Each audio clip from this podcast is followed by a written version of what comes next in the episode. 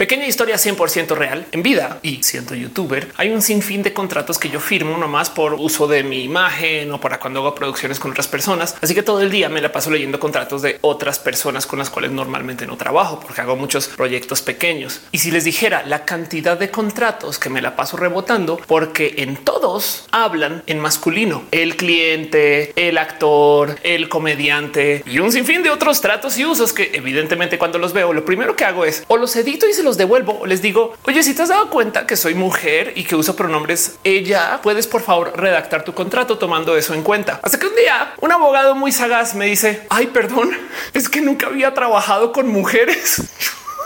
Eres alien, Acabas de llegar, eres de Skrull, no entiendes cómo funciona la sociedad. Soy la primera mujer que conoces. Qué pedo.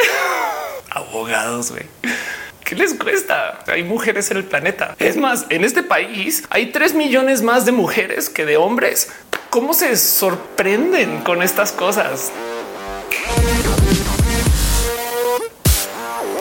Bastante he hablado acerca de cómo las inteligencias artificiales en el cómo se están programando hoy nos discriminan. Un hecho que se relaciona a el cómo es que les estamos enseñando estas inteligencias artificiales a convivir. Para poder educar a las inteligencias artificiales hay que darles un sinfín de datos y de bases de datos o de programarles procesos de aprendizaje y cosas que en últimas hacen que la inteligencia artificial pueda pensar. Pero en estas escuelas de inteligencia artificiales casi siempre se tienen que topar con un sesgo humano, tanto de la educación como un sesgo humano de su creación. Y es que, por ejemplo, imagínense que ustedes quieren hacer una inteligencia artificial que identifique rostros. Entonces, pues van al Internet y descargan un sinfín de rostros y se los super juro que van a encontrar muchos más rostros blancos y de ciertas características que hasta en últimas hasta podríamos decir que son de personas que se fotografían más. Pero como sea, el punto es que a las inteligencias artificiales por lo general se les enseña de tal modo que lo que aprenden a hacer es a generalizar y entonces las predicciones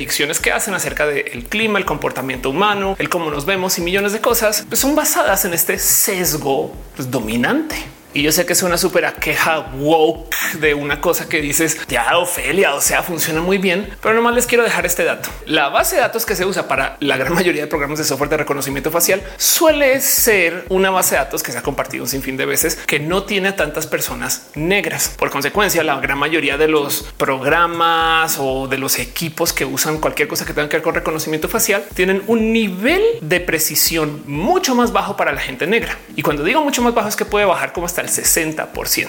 Pensemos en esto. Los escáneres de pasaporte que se usan cuando entramos en el aeropuerto, puede que ese escáner tenga un nivel de error de más del 20%, pero no nos importa porque ya lo compramos y ya está instalado y hay gente que se ha metido en todo tipo de problemas legales por este motivo. Este hecho de por sí es sumamente interesante, tan interesante que ya hice un video hablando de él. Lo pueden buscar en este canal donde platico acerca de cómo las inteligencias artificiales que existen ahorita, muchas son racistas y muchas pues cometen todo tipo de actos de agresión contra la gente de la minoría solamente porque no se les enseñó que hay gente de la minoría. Y de paso, si de verdad se quieren empapar mucho de este tema, vayan a Netflix. Hay un documental que se llama Coded Bias que habla de este tema y lo presenta de modos bastantes veces más elocuente, fundamentado y bonito que lo que sea que yo pueda hacer en este canal. Ahora, el por qué todo esto me interesa es porque una de las cosas que yo más escucho acerca de las inteligencias artificiales cuando hablo de estas, no sé, en algún espacio donde alguien maneje política, donde alguien maneje decisiones múltiples, es que pues al rato dicen cosas como ay, ya que nos gobiernen los robots que no tienen sesgo y es de tú crees que un robot puesto ahí por alguien que lo tuvo que programar no va a ser más peligroso. Les voy a dar un ejemplo. No es muy normal que las empresas, no sé, por ejemplo, las que manejan las redes sociales se escuden detrás del algoritmo por sus decisiones culeras. Qué bueno, ok, ok, no más quiero dejarlo en dicho. Igual y sí, algunas de esas decisiones, pues sí las tomó el algoritmo, pero suele ser que cuando vamos y nos fijamos en el por qué YouTube está haciendo estas cosas tan raras, lo primero que dicen es no, no fuimos nosotros, fue el algoritmo que, perdón. Ahora imagínense esto en leyes, no? Pero ¿por qué el robot salió hoy? Es que lo programamos de perdón, perdón, pero no, no, fue nadie, fue el robot que lo decidió por un error de algoritmo. Acto seguido, Robocop no es culpa de nadie. La programación de ese robot que te mandó a ti a la cárcel tampoco es culpa de nadie. En fin, como sea. Y de nuevo, échense una pasadita por ese otro video donde hablo este tema que es bien chido y bonito de platicar, pero que lo quiero volver a revivir y traer acá porque quiero hablar de otra arista de este tema que no hemos discutido en este canal todavía. Una arista que se da por el mismo motivo por el cual tenemos estos problemas en tecnología. Y es que gran parte del motivo por el cual no hay software que tome en cuenta a la gente de la minoría es porque en ingeniería de software no se toma en cuenta a la gente de la minoría. Y cuando digo minoría, tómelo con una kilotonelada de sal, porque de nuevo hay más mujeres que hombres. Pero por algún motivo, cuando la NASA decidió hacer una caminata espacial de solo mujeres, se topó que no tenía trajes suficientes a la talla para mujeres, porque nunca se les ocurrió que eso fuera a pasar años después de la carrera espacial. que es esto? O oh, otra historia que también es de mis historias favoritas de las cosas que suceden con la NASA y su acercamiento con las mujeres, donde cuando estaban planeando para la subida espacial de Sally Ride, le preguntan, oye, para tu semana en el espacio, ¿cuántos tampones enviamos? ¿100? ¿Cómo funcionan? ¿Cuántos tampones consumes por hora? En fin, chequen el documental de Netflix y eh, luego vean lo que sería Roja si tuviera dinero o algo así. el caso es que hoy quiero hablar de un tema pues, no similar, pero similar pero que nos va a llevar a una investigación más entretenida. Y es el del cómo por estos mismos temas que tenemos en tecnología, de que porque no se contratan a personas de la diversidad o ni siquiera hay tantas mujeres estudiando ingeniería, no por culpa de las mujeres, sino por culpa del sistema que saca a mujeres. Es muy incómodo ser la única mujer ingeniera entre una bola de vatos que se encargan de decirte tú no deberías de estar acá, señora, o lo que sea que digan. Ustedes saben a qué me refiero. No es el caso global, pero es muy común. Y se los digo como ex periodista de videojuegos o lo que sea que yo hacía en Nercor en su momento donde en últimas a mí me comenzó a dar un chingo de tedio el tener que enfrentar a tanto vato que me decía que yo no podía hablar de este tema porque no soy vato. güey. Y historia real. Una vez se acercó alguien conmigo y me dijo, ah, ya entiendo por qué te gustan los videojuegos, porque antes eras hombre. Y es de no, chavales, porque a las mujeres también nos gustan.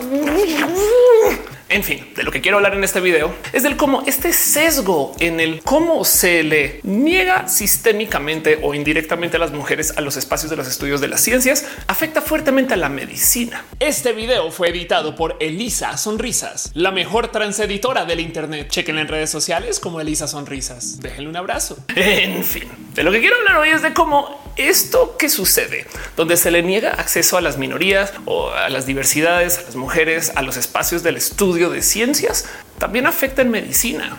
Y esto es peligrosísimo si lo piensan. Pero esto es roja y no solo quiero venir acá a poner la queja de pinches doctores. Entiendan que también hay mujeres en su campo de estudio y cosas así.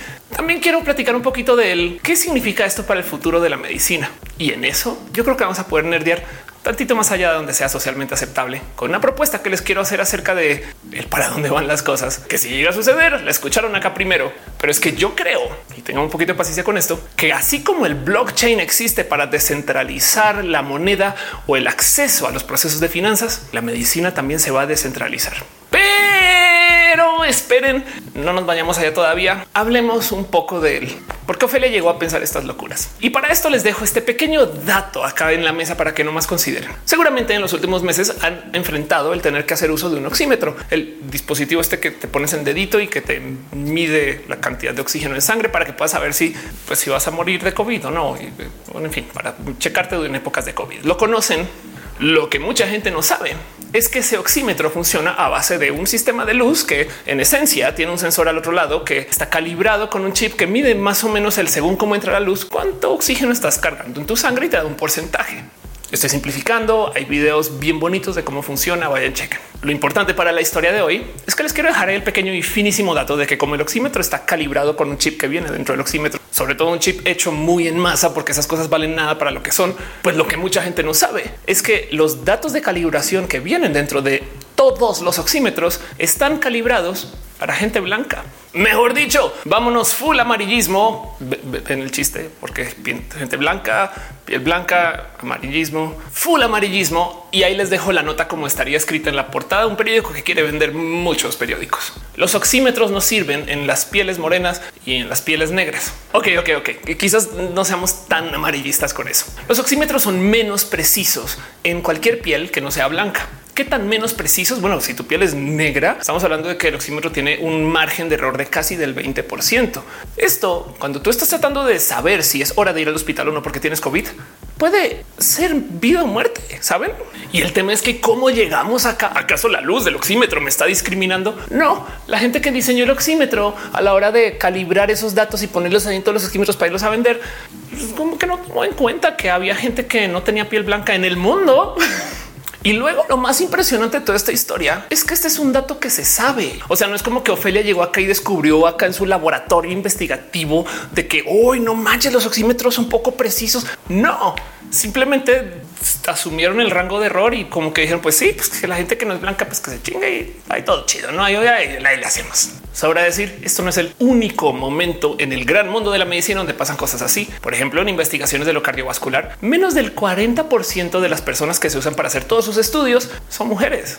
Y ojo, ensayos clínicos cardiovasculares hay un chingo pero aún así no se toman el tiempo, hacen el extra esfuerzo o buscan o le rascan o obligan a que las pruebas tengan por lo menos paridad. Y ni siquiera estoy hablando de gente de la diversidad, pero pues si tú excluyes a un chingo de mujeres de estas investigaciones, ¿en qué momento confías en que la medicina que se desarrolle va a tener igual efectividad para hombres que para mujeres? Ni hablar de corporalidades. Es bien sabido que un sinfín de investigaciones de esto de lo farmacológico le afecta más a las mujeres que a los hombres, porque la gran mayoría de las pruebas se hacen con hombres. Y entonces luego van y dicen, bueno, pues las mujeres que tomen lo mismo, a fin de cuentas sus cuerpos son iguales todas, ¿no?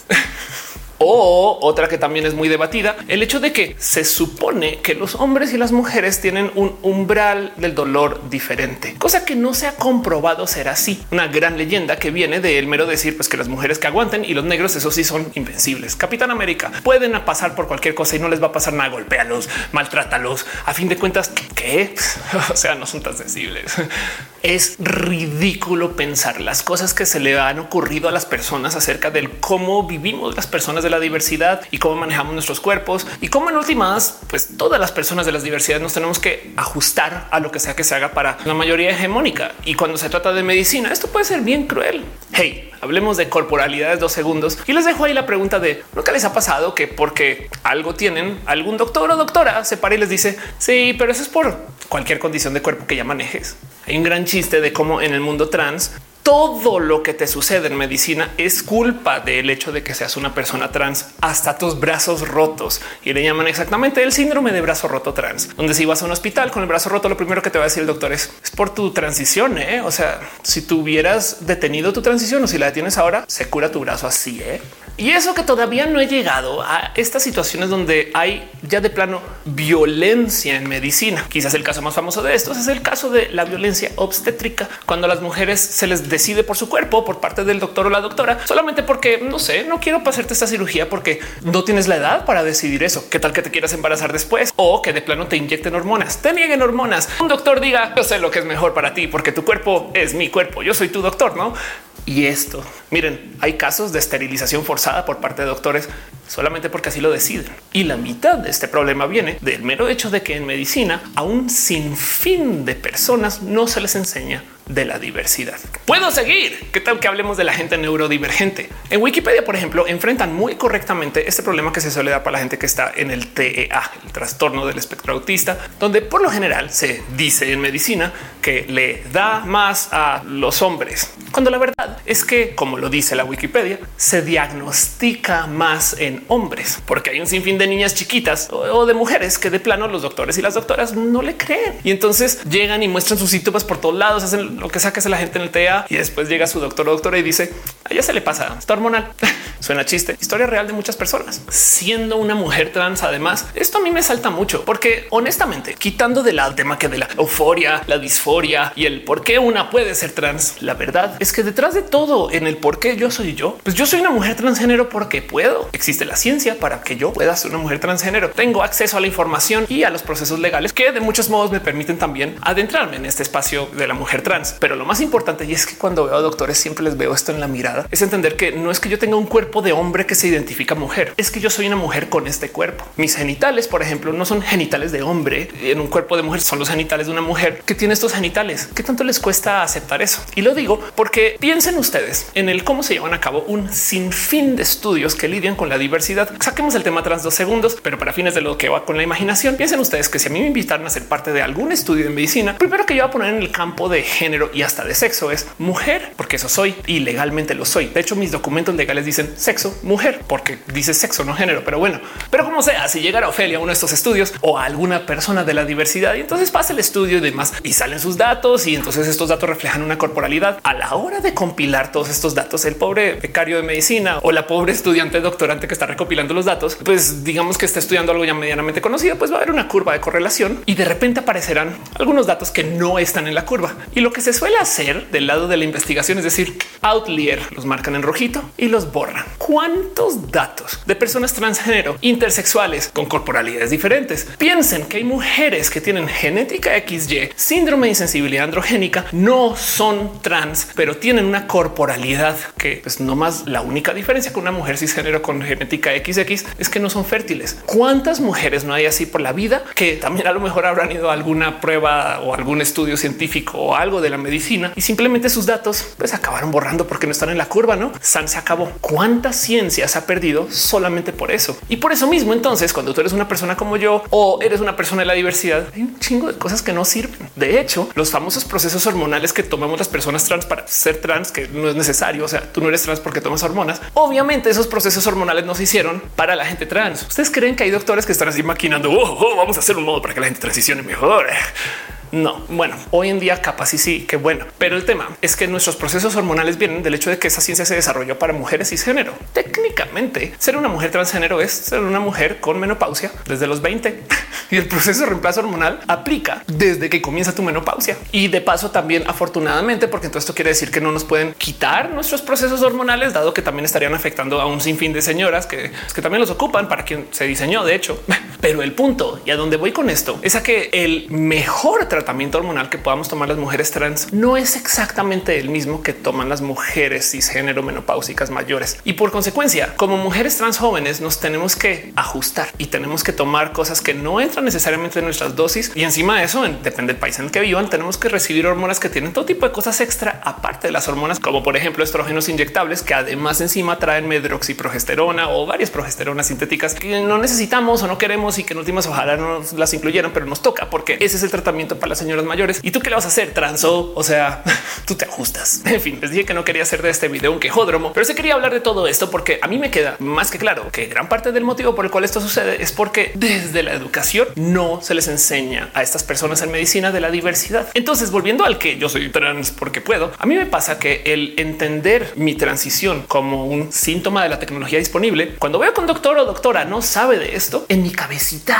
así de las cosas que pasan por mi cabecita es, güey, si no te has actualizado aquí, ¿qué más de tu medicina es del pasado? Como cuando a veces vas a ver un dentista y ves que está usando unas técnicas de hace 20, 30 años, que pues, ¿qué les va a decir? O sea, funcionan también y a lo mejor por eso también las siguen usando, pero también pues hay que actualizarse. La medicina se actualiza de día con día. Entonces, si los doctores y doctoras no saben que esto es el cuerpo de una mujer, no el de un hombre que se identifica mujer, pues de muchos modos para mí es como si yo estuviera viendo un doctor que no quiere usar el correo electrónico porque el fax está chido. güey. Y qué miedo para rematar. El otro motivo por el cual esto es sumamente tóxico es porque se le suele enseñar a la gente en medicina que hay algo ahí como de superioridad del conocer que está bien. Entiendo la gente que estudia medicina, claro que ve mucho más del cuerpo que yo, pero con mayor razón, si yo, Ophelia, sé más de hormonas y de los procesos hormonales que usted, señor doctor, que no tiene la mínima que me está diciendo que mi dolor de cabeza es solamente porque estoy hormonal. Yo creo que en fin, y eso soy yo. A veces me pregunto el cómo lo harán con gente neurodivergente o casos donde pues, genuinamente por no tener un enfoque de la diversidad en su corazón, entonces claramente no lo están integrando con su práctica. Y eso yo creo que genera todo tipo de problemas, como el problema del oxímetro que no funciona con pieles morenas tan chido como funciona con pieles blancas, no más que en cirugías. El caso es que les había dicho que este tema se enlaza con el tema que ya había hablado acerca de cómo la tecnología nos discrimina, sobre todo las inteligencias artificiales. Y lo decía porque en el mundo de las inteligencias artificiales esto suele suceder debido a que las contrataciones generales para la gente que está en ingeniería de sistemas pues están muy tildadas hacia ese hombre generalmente blanco que tiene ciertos pensares y hasta hay una como mala cultura de la diversidad en el mundo de la tecnología. De paso en los videojuegos también. Ya ven que cada vez que sale un videojuego con una mujer, una ya que se, acabó el mundo, no es como de ahora porque pone mujeres en todos lados. Eso está muy forzado, como si el mundo fuera 50% mujeres o algo así. pero sí es verdad. Está más que estudiado que a la gente de la diversidad, incluido las mujeres, se les rechaza o discrimina o se les pone a otro estándar a la hora de permitirles estudiar medicina. Tan grave es esto que hay una demanda contra Harvard que parece que quiere ir hasta la Corte Suprema de Estados Unidos porque se toparon que a la gente asiática les tratan a un estándar diferente que a la gente blanca. Y en la superficie esto suena pues sí, claro, es más difícil para la gente asiática porque los asiáticos son más chidos, pero es como de no, no, no, a ver, es que entonces en qué momento, dónde está la justicia? Ni hablar de la gente negra, gente morena, gente de cualquier trasfondo que le hable a la diversidad. Les dejo la pregunta de a cuántos doctores y doctoras trans conocen? Ingenieros, ingenieros, bueno, ingenieros de sistemas y somos muchas. Y aún así. Es más, les dejo nomás esta consideración. ¿A cuántos doctores o doctoras conocen que sean abiertamente LGBT en su práctica? Yo sé que medio mundo conoce a un doctor gay, pero en su práctica muy probablemente ni una bandera LGBT para mostrar cosas de este corte, ¿saben? Digo, yo sé, no tienes que andar por la vida gritando soy homosexual, pero sí es verdad que hay quien le tiene miedo a decirlo a la hora de estar ofreciendo un servicio. Y eso de entrada también dice mucho acerca de su acercamiento con la diversidad en general. Nada en contra de los doctores gay, gracias, les quiero un chingo. Solamente estoy diciendo que si bien ustedes conocen a nueve doctores gays, que esto a veces suele suceder, el que alguien sea doctor, yo creo que a casi nadie se le cruza por la cabeza que puede ser gay. Saben como que esa asociación no existe porque es muy normal no decirlo. Y esto de nuevo afecta contra el cómo la gente ve la diversidad, porque les voy a decir algo. La medicina en el mundo de la diversidad, claro que tiene consideraciones diferentes y en nuestra cultura LGBT, pues es sumamente importante el podernos cuidar, pero aún así, qué miedo que como mujer trans, yo he escuchado lo que en historias de hasta ambulancias que no recogen a mujeres trans, que de plano dicen cosas como acá no llevamos fotos y se van historias reales que he escuchado. Entonces, Ofelia, ¿cómo no es este video tu quejódromo? ¿Cómo no vienes acá a decir todo lo que está pasando mal en la medicina y tiras la bomba de humo y te vas? Ahí les va. Quiero nerdear dos segundos para hablar acerca de qué significa esto para el futuro de la medicina. Porque si de por sí esto está sucediendo, se lo súper prometo que somos más buenos y buenas que malos y malas. Y hay gente que claramente está tratando de solucionar este problema. Y es que el problema de la medicina pues sí, claramente le habla a la discriminación o le habla al rechazo, la exclusión, en fin. Pero el verdadero problema es que la medicina de muchos otros campos que también sufren de esto es muy especial en el cómo quiere acaparar el conocimiento. Y esto lo hemos visto en otros espacios que se han monopolizado de su operación, que ya llegaron personas muy listas a decir, sabes qué, a un lado, como la banca, que ahora esos banqueros de súper vieja escuela, dueños del mundo, que también luego tiraron el mundo en el 2008, 2009, estas personas están enfrentando que llegaron algunos nerdos y nerdas a decir, ah, qué chido, pero mira, blockchain y Bitcoin a ver cómo le mantienes tus cosas andando con esto ahí en la sopa. ¿eh? A ver, te veo, te veo banco. Ejercicios de descentralización. Como sabían que hay gente que está queriendo hacer sus propios fármacos en casa. Con ustedes les presento el EpiPen. Este es un autoinyector intramuscular que se usa en caso de alergia extrema y que si ustedes conocen a alguien que cargue un EpiPen, siempre sepan dónde lo tiene, porque este se usa en caso de, por ejemplo, estar en un restaurante y que te den algo que casual tenía tantita de nueces ahí o que tenía algo que te dispara una reacción alérgica. En muchos casos, algunas personas pueden hasta perder la capacidad de respirar y en lo que se están auto ahogando por sus alergias, sale el EpiPen y te lo inyectas en la pierna, como si fuera por Fiction y la escena está del corazón y que hacen un desmadre no más que limpio y con un dispositivo muy chido muy bonito que desafortunadamente en años recientes la gente que fabrica el EpiPen solo porque sí decidieron subir el precio a cientos de dólares por EpiPen, motivo por el cual algunas personas bien punk decidieron llevarle la contra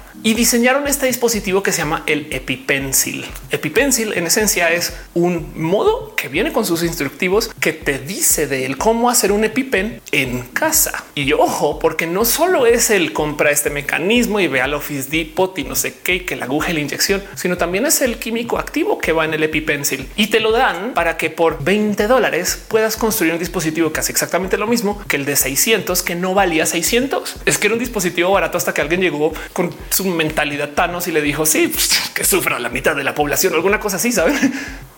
Evidentemente la novela del autoinyector de epinefrina ya llegó a los medios y mucha gente obviamente está platicando acerca de cómo se le puede restar poder a las industrias de los fármacos y de cómo pues es que si lo piensan las industrias farmacéuticas pueden ser bien crueles con estas cosas. Otro caso, por ejemplo, muy sonado es como hicieron exactamente lo mismo con esto de la inyección de insulina. La gente que tiene que lidiar con los procesos de las diabetes sabe de qué estoy hablando, pero el punto es que hasta hace una época era sumamente barato conseguir insulina. Digo, esto puede variar según país, ciudad donde estén, pero en Estados Unidos sin ningún motivo decidieron decidieron de nuevo también triplicar el precio y, y literal sacar más dinero. Es que no lo hacen por otro motivo. No es que se está acabando, no es que no se pueda manufacturar. No, de hecho, año con año debería ser más barato manufacturar las medicinas si lo piensan, pero no sucede. Entonces alguien comenzó un proyecto que se llama el proyecto de Open Insulin, donde te enseñan también el cómo hacerla en casa y cómo distribuirla, tenerla, autoinyectarte, en fin, tantas cosas que hacen que esto se vuelva un proceso sumamente barato y que te desconecta de cualquier poder que la farmacéutica tenga sobre ti. Muy importante en el mundo trans, así como les decía que no siempre consigues tus estrógenos inyectables porque vienen mezclados con medroxipogesteronas o cosas que normalmente no deberías de estar tomando. O sea, puedes, pero no deberías.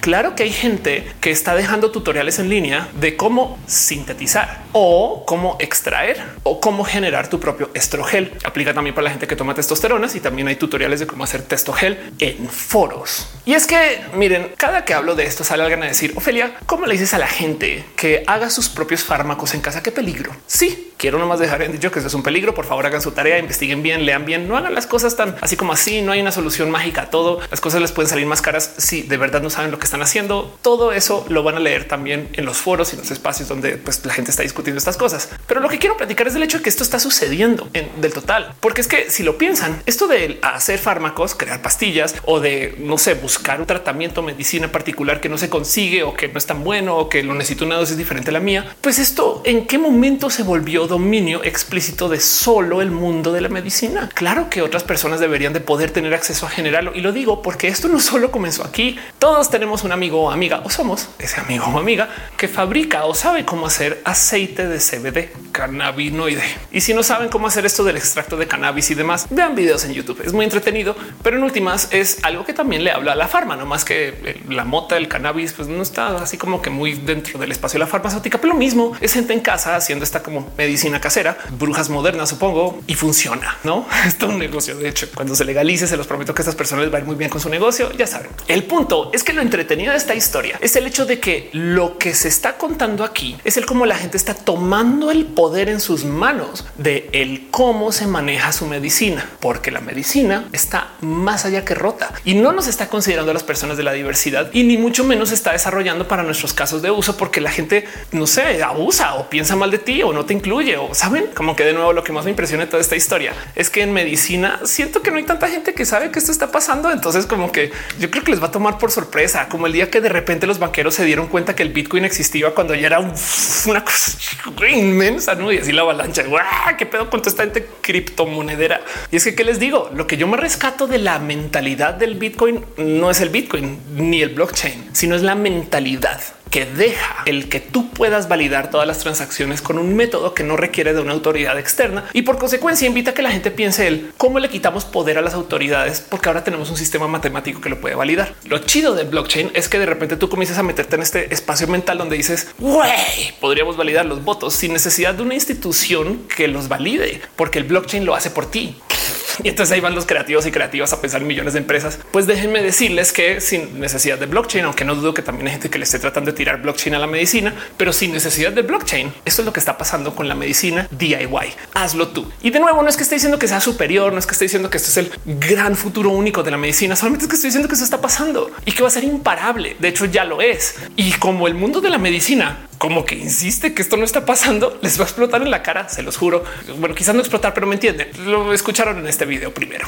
O sea, el caso de la insulina es importante, saben como que también es un poco culero. Hay un caso que se volvió muy famoso que se le conoce en Estados Unidos como la historia del Pharma Bro, donde un personaje, Martin Shkreli, no tuvo ningún problema con comprar las licencias y o recetas y o patentes de una medicina en particular que se llama Daraprim, que sirve para un sinfín de usos, pero pues que a mí me saltó en su momento porque yo sé que esta es una de estas que se daba en el famoso cóctel de VIH, donde está ayudaba a darte tu tratamiento y demás. El punto es que este chaval, quien es un junior millonario, compró estas licencias o técnicas o métodos para fabricar el Daraprim y no tuvo ningún problema con de la noche a la mañana subir el precio también así como de algo así como 70, 600 dólares solo porque sí. De hecho, si mal no recuerdo, la estadística era que subió el precio a más del 5 mil por ciento de lo que era y fue tan notorio que pues evidentemente mucha gente se acercó a decir se, acabó el material fuente o, qué pasa. Mm. Y él dijo no, pues es que yo la compré, yo la puedo vender al precio que quieras y ok. No más por dejar en claro, el Bro pasó por un proceso legal, eh, fue sumamente culero, fue muy visible. Pero lo importante aquí es que en respuesta a sus acciones salieron estos punks de la biotecnología o esta gente chida del liberar el conocimiento y comenzaron a dar tutoriales de cómo hacer uso de reactores fármacos en casa. Que por si no lo saben y gente que está en medicina no me odien por decirlo así, estoy simplificando. gente que trabaja en biología tampoco me odien por lo que voy a decir las próximas palabras, pero no es que estoy simplificando la explicatriz. Tengo que tomar temas grandes de los pequeños, pero bueno, eh, ahí les va. Lo que son estos reactores guiño guiño es como si fueran unas Thermomix pero de la farmacéutica, donde tú en esencia le pones algunos ingredientes y a veces en algunos casos le pones una USB con la receta y el solito mezcla los químicos, hace los procesos que tiene que hacer y sale lo que luego se puede volver una pastilla o el ingrediente químico activo que va en la pastilla o hasta en un inyectable. Ya sé, ya sé, no es una termomix de las pastillas, eh, pero me entienden. Son dispositivos que tú puedes comprar y si consigues los reactivos, la neta sí puedes hacer cosas de la farma.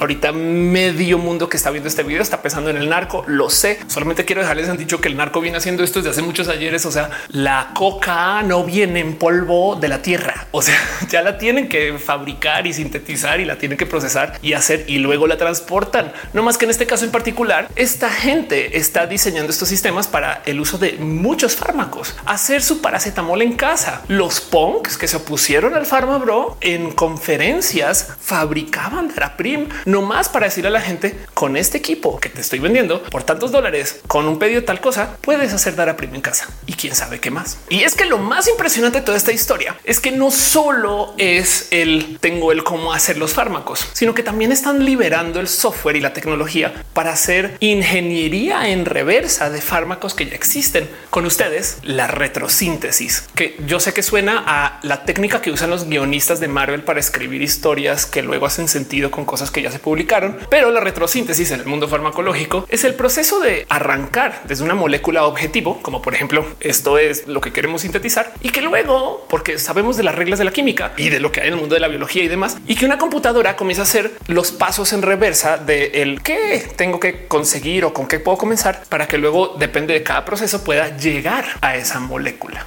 O sea, no, no tienes que tener la patente de la Viagra de Pfizer, sino que puedes tú, conociendo la molécula, hacer ingeniería en reversa y entonces ahora te da los pasos de cómo llegar hasta ese fármaco en particular. Imagínense ahí si, la Thermomix hiciera eso. Le tomas una foto, hay un estofado y luego entonces solito analiza el software, el que hay, de dónde viene, más o menos a qué sabe estas cosas y te dice qué ingredientes tienes que comprar en el súper y cómo prepararlos para llegar hasta ese plato. Güey, espérenlo en el futuro. Se los juro que alguien va a desarrollar un software así, no estamos muy lejos, pero eso es la retrosíntesis y el software que hace retrosíntesis. También ya hay algunas variantes que están publicando ahí como de código abierto o que se piratean o que se pueden conseguir, porque la idea es entregarle a la gente el poder de hacer tus propios fármacos en casa. Ahora, esto no quiere decir que el futuro de la medicina sea el pensar que cada quien sintetice sus fármacos en casa, aunque sería muy bonito, porque imagínense ustedes tener fármacos que estén hechos para su sangre, su altura, su peso, su cuerpo y que entonces la dosis sea perfecta y exacta. Pero como eso no lo está planeando la medicina y la gente genuinamente si a duras penas cocinamos mucho menos ahora que hay Uber Eats, menos vamos a poner a hacer la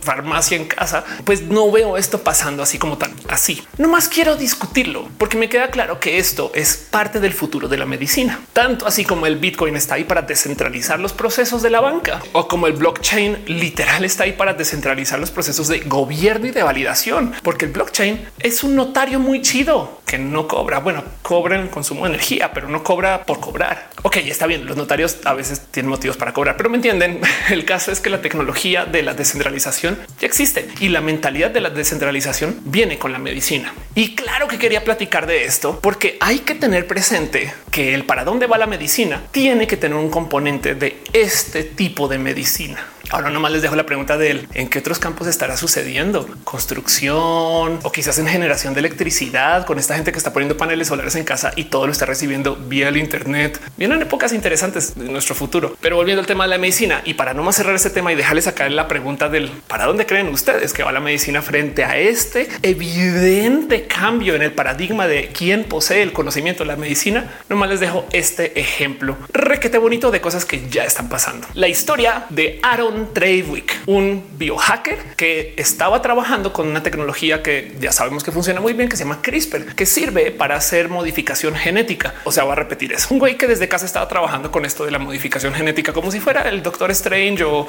Iron Man en su garage, no más que sin el dinero. Y en este caso, el güey encontró el cómo hacer una modificación para literal enfrentar lo que puede ser una cura para el herpes. Experimento que me parece sumamente entretenido y que me sorprende que se pueda hacer a nivel de casa con CRISPR, con equipos que tú puedes comprar en el Internet, con reactivos que puedes comprar en Internet y que en últimas pues no sea parte del sistema de investigación de la medicina. Me explico. Ahora, evidentemente, este güey viene de un trasfondo, pues que le enseñó el cómo poder lidiar con estas cosas. Pero lo interesante aquí es que el tratamiento de modificación genética se lo acabó inyectando de nuevo, como si fuera un villano de Marvel. Saben de estos que no tengo nadie más con quien investigar. Entonces yo no lagarto volador.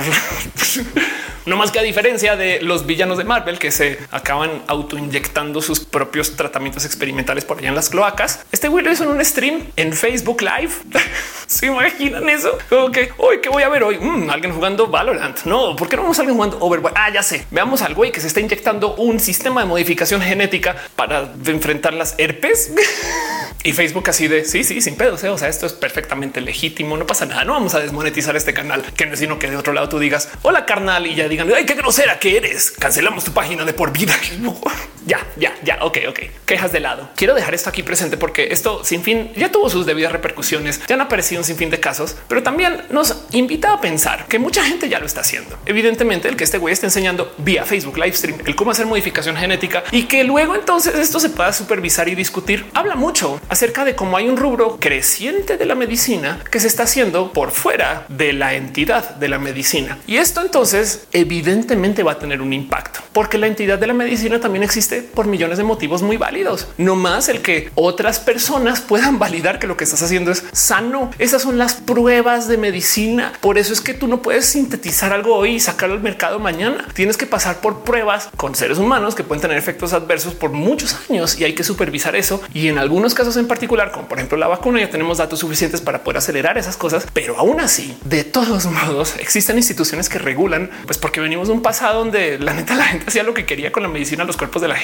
y estamos volviendo eso con el Internet y no creo que se vaya a acabar. No creo que la medicina de la institución lo vaya a eliminar. Y lo importante aquí para fines de este video es yo creo que le va a añadir a la medicina, no más que ahora lo que nos va a tocar vivir en los próximos 20 o 10 años es ver el cómo los viejos dinosaurios de la medicina van a tener que enfrentar que hay punks en casa vendiendo estos kits para hacer sistemas fármacos en tu casa o que hay gente que está haciendo modificación genética en Facebook live streams y que esto debería de actualizarles a los viejos dinosaurios. Capaz si algunos chidos ya están tomando esto en cuenta, pero no es lo general. Y si algo raro comienza a suceder por esto como que pequeño gran cambio de paradigma, pues bueno, ya saben que Ofelia les advirtió. ¿Cómo lo ven ustedes? Déjenmelo saber aquí abajo en los comentarios. Me despierta mucha curiosidad todo esto. Y la neta, neta, a ver si esto por lo menos hace que la gente en medicina tome en cuenta que no todo el mundo es cis, hetero, blanco, millonario y estadounidense. ¿Saben? como que hay más seres humanos en el mundo, gente de la medicina. Por lo menos dejen que las mujeres estudien medicina o que la gente sea gay o haga drag en sus laboratorios o que no sé, que a las mujeres trans también nos dejen transicionar en medicina sin que se nos restringe la cara, mismo con las neurodivergencias, mismo con las pieles de otros colores. en fin, les quiero mucho y espero que en el futuro las cosas se pongan mejores. Mm.